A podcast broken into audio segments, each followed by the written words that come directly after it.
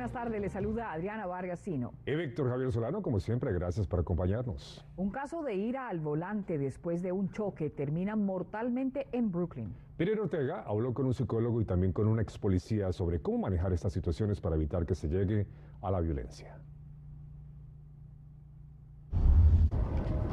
En esta intersección que ven de la avenida Blake con la calle Tapscott en Brooklyn tuvo lugar el accidente. Las autoridades indicaron que luego de este se dio una discusión, el sospechoso sacó un arma, la víctima huye por su vida a través de la calle Tapscott. Frente al 175 de esta calle es donde la víctima José Flores de 30 años de edad recibe el disparo en el torso y las autoridades lo encontraron frente al 187. La víctima fue llevada a un hospital local donde falleció y el agresor huyó. Fuimos a la residencia de Flores para intentar hablar con algún familiar, pero nadie respondió. Juan Carlos, ¿cómo podemos evitar que una situación de ira luego de un choque entre vehículos escale a estos niveles de violencia?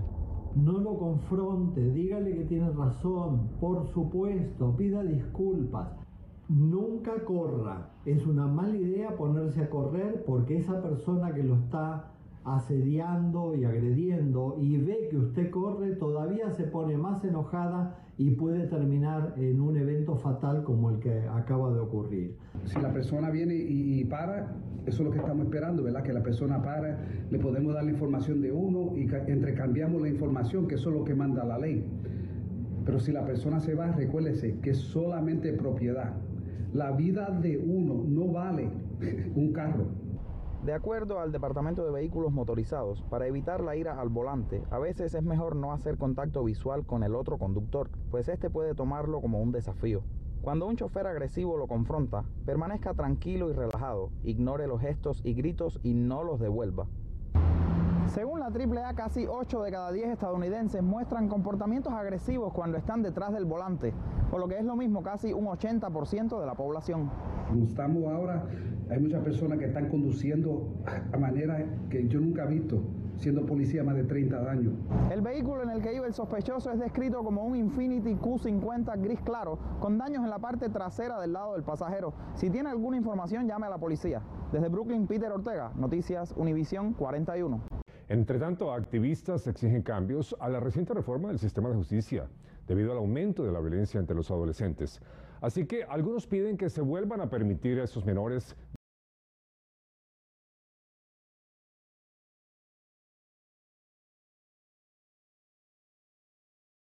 de ambos lados del debate.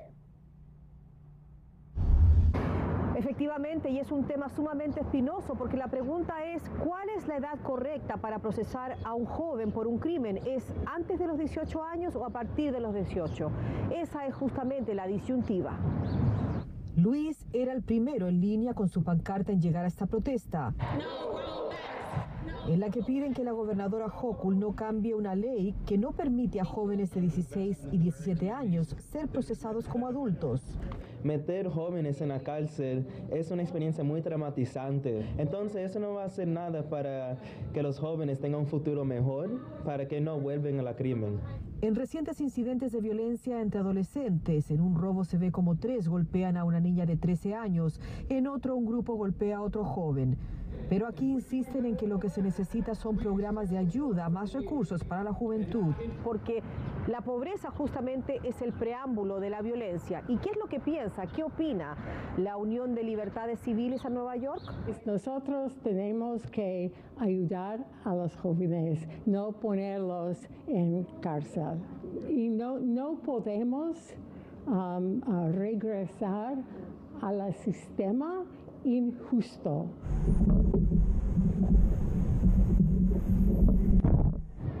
Por supuesto que siempre queremos buscar el otro lado de la moneda y por eso quisimos venir a hablar con el reverendo Rubén Díaz en su casa. Reverendo. Saben lo que están haciendo. Y muchos lo hacen porque saben que no lo van a castigar debidamente, cometiendo crímenes. Y especialmente a macheteando gente en la carretera como machetearon a Junior. Deben ir presos.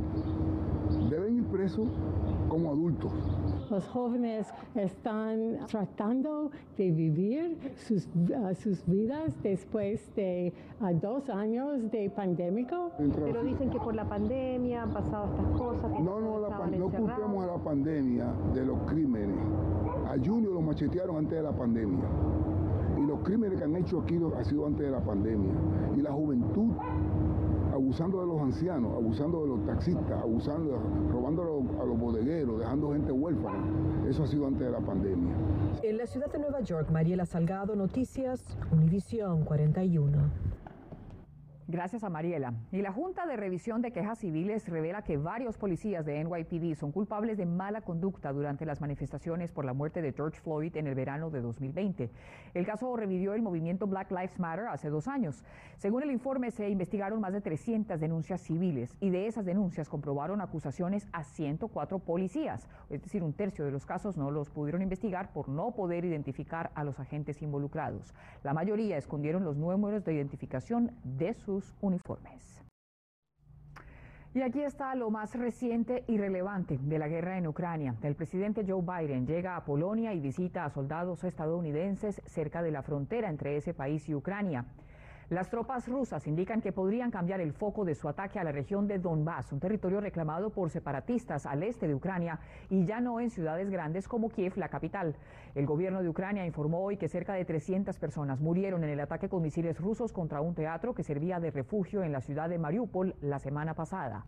Por primera vez, la refinería de petróleo china Sinopec detiene discusiones sobre posibles inversiones en Rusia. Hasta ahora China se ha negado a condenar las acciones del gobierno de Putin. Según Naciones Unidas, cerca de 3.600.000 personas han huido de la guerra en Ucrania. La Unión Europea y Estados Unidos anuncian una fuerza de tarea conjunta para eliminar la dependencia de gas y petróleo de Europa con Rusia. Estados Unidos suplirá gas natural líquido al viejo continente. Y un congresista de nuestra área dice que el anuncio del presidente Joe Biden de recibir a 100.000 refugiados ucranianos aquí en el país es positivo, pero que esa cifra no es suficiente. Así que más temprano hablamos con el representante demócrata Albio Siris. Aquí está la entrevista. Congresista gracias por estar con Noticias Univisión 41. Usted ha aplaudido la iniciativa del presidente Biden de ofrecer 100 mil refugiados ucranianos en el país, pero le parece que no es suficiente. Cuéntenos por qué. Bueno, porque el desastre que, que Putin ha hecho de Ucrania es increíble. Hay más de 4 millones de personas que han abandonado el país. Hay niños, hay mujeres, de la mayor parte de ellos y yo creo que aquí hay espacio para todo el mundo y 100 mil es un buen número, pero yo creo que 250 mil sería mejor. Acuérdese que nosotros aquí en esta área tenemos casi 200 mil ucranios que viven en New Jersey y New York y, hay un millón de ucranios en el país. So yo creo que hay suficiente espacio para que traigan más personas. Y esa propuesta suya de 250 mil refugiados ucranianos ¿Tiene eco entre sus colegas en el Congreso? ¿Qué cree? Bueno, eh, eh, la, pusimos hace dos días, ya hemos recibido buena recepción, pero hay que ver ahora lo que pasa con la administración. ¿Cuál sería el siguiente, el siguiente procedimiento para que esa iniciativa tome fuerza y realmente sea escuchada y acogida por la Casa Blanca? Bueno, obviamente hay que ponerle presión al presidente y a la Casa Blanca para que incremente la cantidad de refugiados que vengan. Usted mismo nos estaba diciendo que es también parte de, esa comunidad de refugiados que este país ha acogido a través de los años. ¿Cuál ha sido su experiencia? Yo vine hace 60 años como refugiado. yo sé lo que cuál es la experiencia de un refugiado en este país. yo creo que lo que está pasando en Ucrania es una cosa pues, horrorosa. Pues bueno, congresista Albio Siris, agradecemos que nos haya acompañado esta tarde y seguiremos pendientes de esa iniciativa suya. Buenas tardes. Bueno, muy buenas tardes. Ahí vamos en ese carrusel, gracias a Jesús. Entre tanto, en Connecticut, el gobernador Ned Lamont firmó una ley para suspender temporalmente el impuesto estatal a la gasolina a partir del próximo 4 de abril. Connecticut impone un impuesto especial de 25 centavos por galón de gasolina y esta nueva ley suspende los, esos impuestos por lo menos hasta el verano. La Alianza de Trabajadores de los Taxis de Nueva York hizo un llamado urgente hoy para que ayuden a sus miembros a cubrir los costos extras de la gasolina. Berenice Garner habló con taxistas y nos cuenta cómo se ven afectados y qué pueden hacer los pasajeros para ahorrar si el costo del servicio aumenta. Así es, mientras que Uber y Lyft acaban de anunciar que van a comenzar a utilizar de nuevo los taxis amarillos y verdes para poder completar todos esos servicios o carreras que tienen ahora de más de demanda por la pandemia, pues los taxistas se unieron hoy por primera vez para exigirles que por favor les aumenten 75 centavos más por carrera. Ellos le están pidiendo a la ciudad que esto es importantísimo, sobre todo porque les está costando más llenar el tanque de la gasolina debido a que los precios han aumentado. Esto, dicen ellos, los taxistas de los medallón, los taxistas amarillos como Luis, ¿cómo está? Gracias por estar aquí. Luis me decía que no han tenido un aumento desde el 2012, o sea, una década atrás. ¿Cuánto le está costando ahora más a usted llenar su auto? Bueno, realmente yo echaba con 3.62, ahora está a 5.54 la gasolina. Me está afectando mucho en la economía, en, en mi trabajo, tengo que pagar mi mortgage, tengo que para pagar para la educación de mi hija que está en la escuela y no me está alcanzando. Estoy perjudicándome bastante. Bueno, muchísimas gracias. Luis dice que todavía no se puede retirar. Hoy hablamos con otro taxista que dijo que él sí va a pensar en retirarse si no le dan ese aumento, si no le llegan a dar esos 75 centavos. ¿Qué significa para usted? ¿Va a dejar de manejar el auto? ¿Qué va a hacer? Pues si sigue así, subiendo más, yo voy a dejar de manejar porque ya llevo 39 años, entonces yo creo que no se justifica. ¿Ya se retira entonces? Sí, yo ya creo que ya, ya. No. ¿Esto es lo más alto que usted ha pagado en los 30 años de carrera? Mm, sí, lo más alto. Aquí, por ejemplo, vemos que hay un taxista de Uber. ¿Cómo está, señor? ¿Cómo se llama usted? Eh, Jorge Barrazo.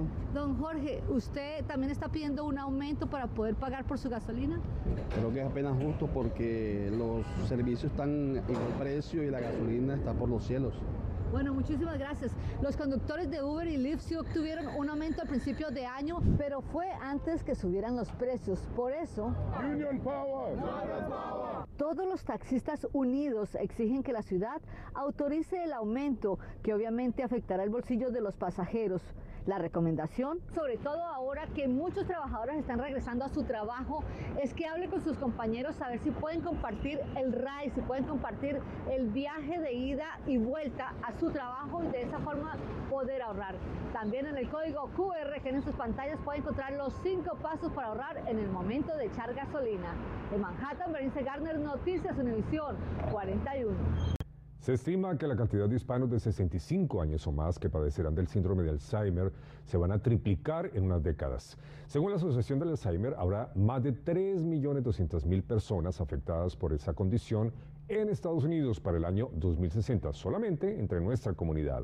Especialistas recomiendan que si una persona nota cambios en su memoria o la de un familiar, debe acudir al médico para ser evaluada.